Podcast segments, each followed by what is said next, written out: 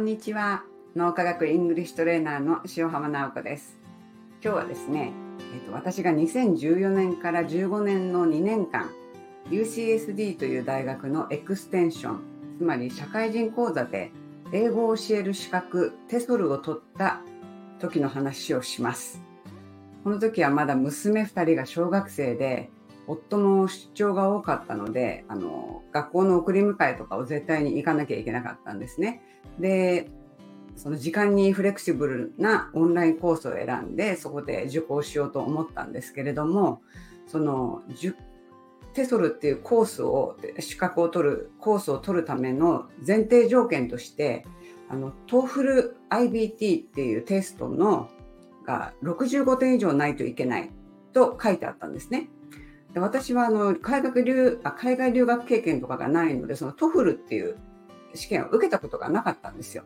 で、いろいろ調べてみて、あの、あ、リスニングとかスピーキングもテストがあるんだとか、いろいろ資料を調べてみて、その、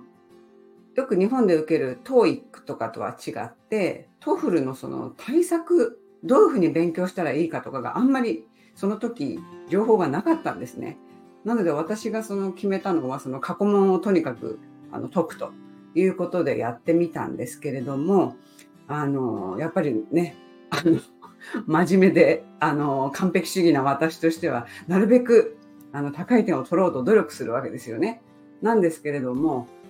すごくアカデミックな内容が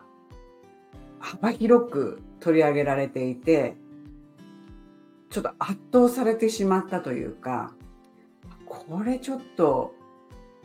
すぐには高い得点取れないなと思ったんですよね。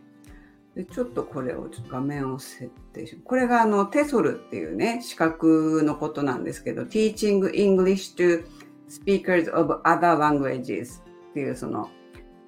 英語が第二外国語である人に教える資格なんですよね。でこれのあのこれを取るための前提としてこの TOEFL iBT テスト、コンピューターでやるんですけど、受けるんですけれども、これの65点以上、満点はね、120点だったかな。ライティング、リーディング、リスニング、スピーキングで全部で30点ずつだったと思うんですけど、で、合計120点。で、その中の65点を取ればいいっていうことは、まあそんなに対して、なんていうのかな。もうすっごい頑張んないといけないとかそういうわけでもなかったんですけど、やっぱりほらね、日本人だし、英語第二外国語だし、ちょっとドキドキしてたので、すごい一生懸命やろうとしたんですよね。で、受けたのは2013年なんですけれども、本当はその2月に受けようと思ったんですね。で、予約したんですけど、どうしても、どう勉強しても、なんか、65点にいける気がしないって、もう自信がなくて、で、あの、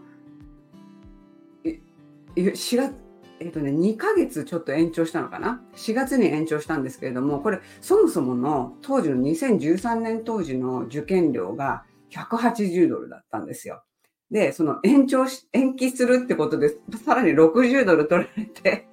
合計240ドルもしたんですよね。めちゃくちゃ高いですよね。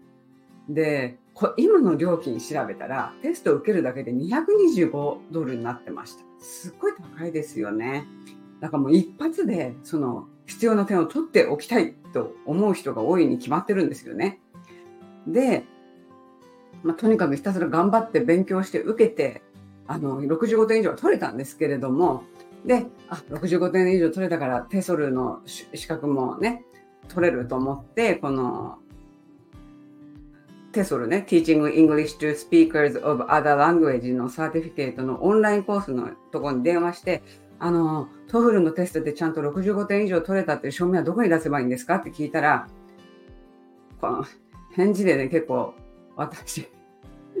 膝が崩れちゃったんですけど、あの、あ、そのね、点数目安だから、目安って言われたんですよ。だから、はっきり言うと、受けなくてよかったんですよね。自分は TOEFL の65点以上あるって、その、すごい自信持って言えば、OK? みたいな感じで言われちゃうのかもしれないし、まあもちろん65点以上なかったら多分ついていけない講座だとは思うんですよね。だけど、その前提として TOEFL の点数65点以上って書いてあるのに、ね、日本人だったらあやっぱり65点以上で70とか80とか取れましたっていうのを出すと思うじゃないですか私は思ったんですよね少なくとも。でえー、取らなくてよかったの？とか思ってまあ私が真面目すぎたのかな？とかちょっとこのアメリカの緩さにちょっと私呆然とした経験だったんですよねこれ。ただこのテストの勉強っていうのがすごく心の準備になったんですよね。私もまだそのアメリカの教育機関で留学とか勉強したことがなかったんで、あのあこういうふうにアカデミックなことをあの勉強する時にはこんなにボキャブラリーが自分には足りてないんだとかそういうことがもうひしひしと感じられたんですよ。で、まあ、もちろん推測できる語句は推測していきますけどわからない単語がいっぱいで、うわーと思って、だから、その講座が始まる前になるべくね、あの単語っていうかそのボキャブラリーを増やすようにしたりとか、あの、いざ、まあ、いざそのね、オンラインのコースを受けてみたら、もう本当にね、ひたすらテキスト、文献、資料を読むんですよ。で、まあ、もちろん1回じゃ分かんないから何回も読むんですよ。まあ、ポイントだけ押さえてとかねそういうのもやりましたけどもうひたすら読むんですよね。であの、まあその本当はテストを受けなくてよかったけどそのテストを受けてボキャブラリー不足を認識していたおかげであ大変だろうなっていうことはちょっと心の準備ができていたと。で実際飛び込んでみたらもっと大変だったっていう話なんですけどでまあ、あの、振り返ればね、結果オーライなんですけれども、あの時のその、目安よ目安って言われた時のショックっていうのは未だに忘れられなくて、日本とはえらい違いだなと思ったんですよね。でもしこれから、あの、まあ、オンライン講座だから日本、世界のどこにいてもね、資格は取れるわけですよね。だからてあ、この英語を教える資格を英語で取ってみたいと思われる方は、あの申し込んでもいいんですけど、その時に絶対にその TOEFL の点数を提出しなきゃいけないかとか、そういうことをちゃんと聞いておくと、無駄なお金とかね、時間とかを使わないで済むんじゃないかなって思います。私の失敗経験というか、まあ、失敗ではないんですけど、いや、時間とお金かかりすぎですよね。と思ったので、あの、ここでちょっとアドバイスをさせていただきました。それでは今日はこれで終わりにします。失礼します。